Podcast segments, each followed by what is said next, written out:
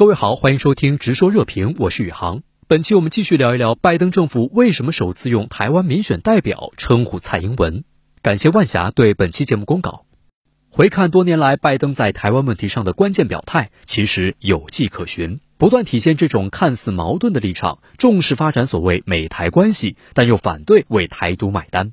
一九七九年中美建交，在中美联合公报发布之后，美国国会又推动所谓《与台湾关系法》，以维系后续的美台关系。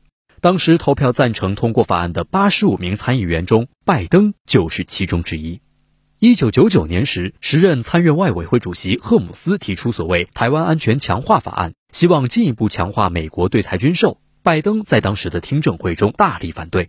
他说：“通过法案非但无法强化台湾安全，反而等于是在北京面前甩弄红披风。”类似的情况在两年后的二零零一年也出现了。当时美方有人提议出售神盾级驱逐舰给台湾，拜登也出面表示反对。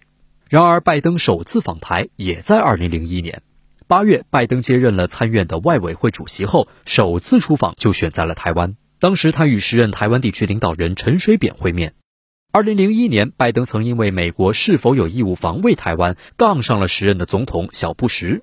小布什当时受访时表示，美方有此义务，而且会竭尽所能协助台湾防卫。拜登随即在《华盛顿邮报》发文批评小布什，打破了美国长期以来的战略模糊政策。他说，在这个政策之下，美方保留动用武力防卫台湾的权利，但不说明在何种情况下会干预，亦或是不干预台海战争。实际上，他的心思也和大多数美国政客一样。同年九月，拜登出席华盛顿全国记者俱乐部活动时表示，战略模糊有其必要性，因为美国不会愿意为台独上战场。二零零五年，中国实施反国家分裂法，拜登与十位跨党派参议员联合提出决议案，要求美国总统向中方表达所谓严重关切，并鼓励两岸所谓在平等与没有前提情况下展开对话。一句话。不为台独买单才是拜登的真心话。拜登的对华政策还没有明确，但提出修昔底德陷阱的美国学者、拜登的重要幕僚艾里森二十四号表示，拜登面临的一大议题是战争与和平。台海风险在特朗普四年任期内升温到了近二十年来的新高。拜登政府对中国的态度会明显与特朗普政府不同。他很清楚一中原则的重要性，而他的挑战在于能否找到两岸新方案。中国驻美大使崔天凯日前放重话警告美国，中美三个联合公报为两国处理非常重要和敏感的台湾问题提供了框架，而现在美方提三个联合公报时也提台湾关系法，然后又加上六项保证，这是非常危险的。美国这么做势必冲淡三个联合公报精神，甚至成为空话。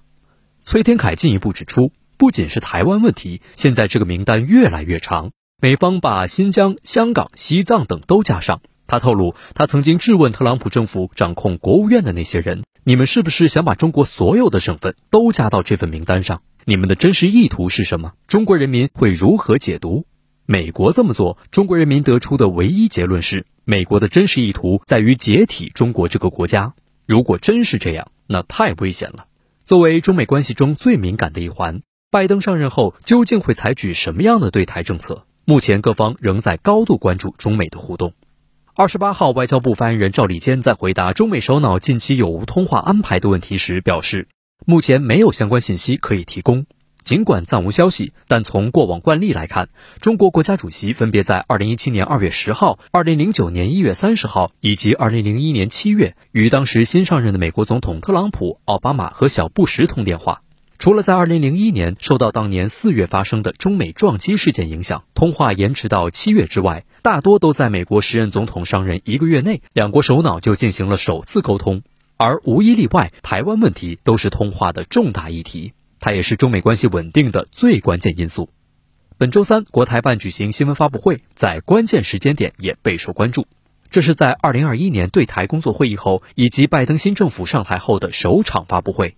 国台办发言人朱凤莲表示，希望美国政府恪守一个中国原则和中美三个联合公报规定，慎重妥善处理台湾问题。台湾问题事关中国核心利益。他强调，我们不承诺放弃使用武力，保留采取一切措施的选项。这一点在任何时候都不会变。感谢各位收听本期直说热评，也感谢万霞对本期节目公稿。下期见。